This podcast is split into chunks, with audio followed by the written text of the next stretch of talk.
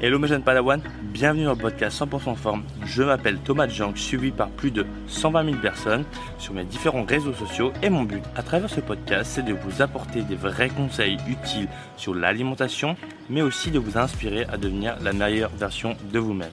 Alors aujourd'hui dans ce podcast on va parler de comment perdre le gras du ventre en trois étapes. Donc euh, pour avoir les images N'hésite pas à regarder sur la vidéo YouTube si jamais tu comprends pas tout. Mais voilà, je vais essayer vraiment de le détailler au maximum.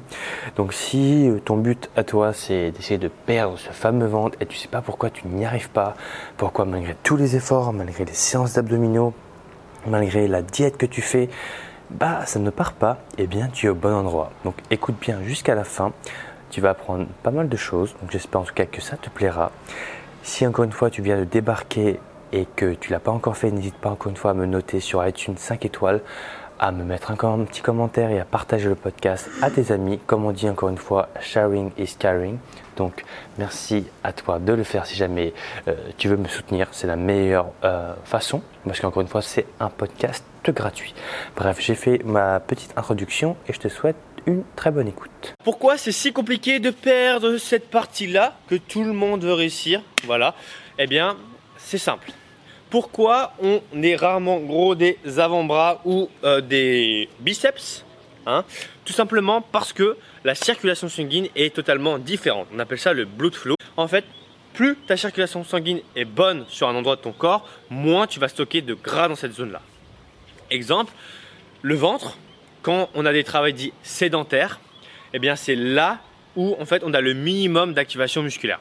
Quand on est assis comme ça, ou qu'on est allongé, les abdos ne travaillent pas. Par contre, quand on conduit, quand on euh, pousse le chariot, quand on met une claque à quelqu'un, enfin bref, n'importe quoi, les bras, les poignets, relativement toute cette zone-là, travaillent énormément. Tout comme les chevilles, les mollets, on marche régulièrement en général, eh bien, ce sont des zones où il y a peu de gras. Donc déjà, la première étape, si jamais tu veux réussir à perdre du ventre, ça va être d'augmenter, enfin d'améliorer ta circulation sanguine dans cette zone-là. C'était la première étape. Deuxième étape, ça va être de faire un déficit calorique. Déficit calorique et de voir ton niveau de body fat. Je prends mon exemple, voilà. Donc moi, quand je contracte, voilà, juste ici, là on voit mes abdominaux, je suis à peu près pour un homme entre, actuellement je devrais être aux alentours des 11%, 10%. Pour une femme, pour avoir le ventre plat, on se situerait au, niveau des euh, donc 22%, 20% et moins. Au-dessus, c'est presque impossible d'avoir le ventre plat. Donc le premier objectif déjà, ça va être de descendre son body fat. Et comment on fait ça? On fait un déficit calorique. Déficit calorique, c'est quoi? C'est en gros, si sur une journée, tu es censé manger 2000 kcal et que tu manges 1500, l'écart que tu vas avoir entre les deux, c'est 500 kcal. Ça va être ton déficit calorique. Et c'est ça qui va te permettre de mincir. Donc déjà, si jamais tu veux réussir à avoir ce ventre plat, il va falloir que tu fasses ton déficit calorique jusqu'à temps que tu, atteignes tes niveaux de body fat. Maintenant, tu vas me dire, mais Thomas, comment on fait pour savoir son niveau de body fat? C'est simple, tu te regardes devant un miroir de manière, euh, on va dire, euh, honnête et tu te dis, est-ce que à quel niveau de gras je me situe.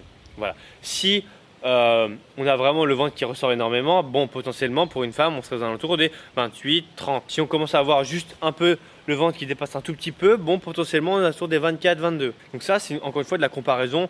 Bien entendu, on peut aussi utiliser la technique que j'utilise moi personnellement, c'est la technique des plis adipeux. Donc en, gros, on va prendre des zones particulières de son corps, on va les additionner et on aura notre niveau de body fat.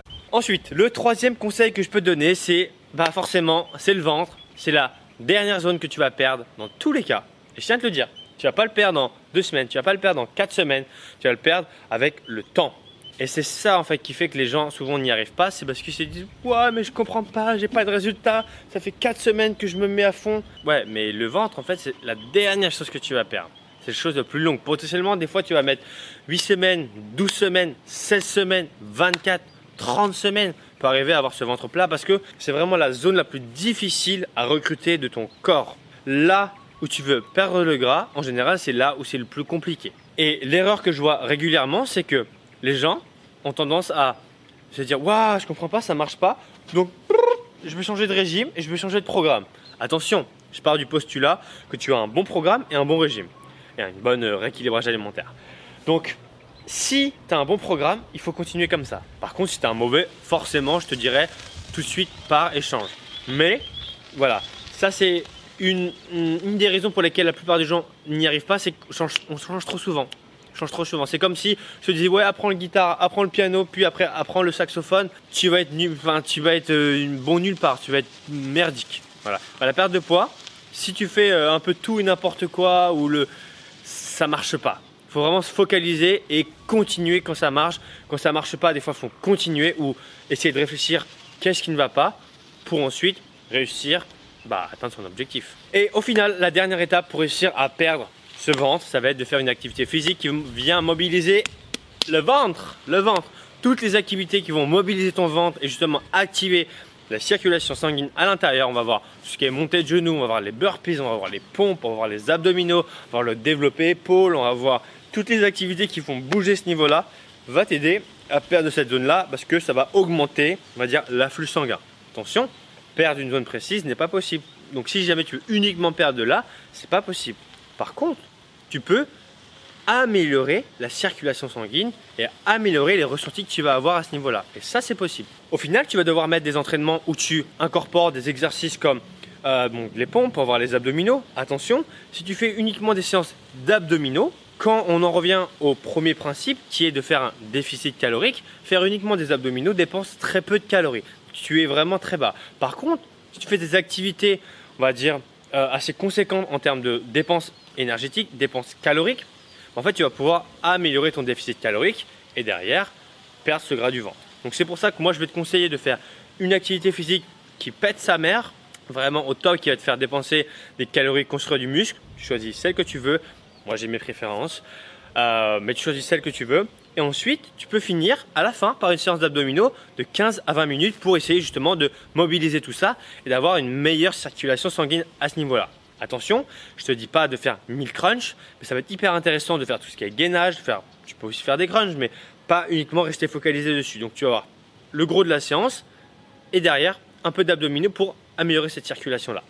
Pour les entraînements des abdominaux, c'est euh, des muscles qui sont très très endurants, donc tu peux faire 3 à 5 séances par semaine sans trop de problèmes, mais ne te prends pas la tête, te dis pas oh ça brûle, c'est le gras qui brûle. Non, c'est la connerie qui brûle. Ça, ça fait rien. Donc si ça brûle, tant mieux, c'est-à-dire que tu ressens bien les abdominaux, continue comme ça. Comme ça, le jour où tu auras ton body fat qui sera low, boum, tu auras tout de suite le ventre plat et euh, des abdominaux si jamais tu es un homme. Donc je rappelle, euh, première étape, ça va être d'améliorer sa circulation sanguine. Deuxième étape, ça va être de faire un déficit calorique, de reconnaître son body fat et de descendre au niveau des body fat idéaux. Ensuite, troisième étape, ça va être de bah, d'avoir la patience nécessaire pour atteindre cet objectif-là. Et quatrième étape, ça va être de faire des entraînements adéquats pour dépenser des calories, construire du muscle, favoriser la circulation sanguine au niveau de ses abdominaux, construire ses abdos et paf, on a des résultats. Voilà comment on fait pour avoir le ventre plat, comment on fait pour euh, l'avoir assez facilement. Je te dis à lundi, 7h30. D'ici là, porte-toi bien. Ciao, ciao.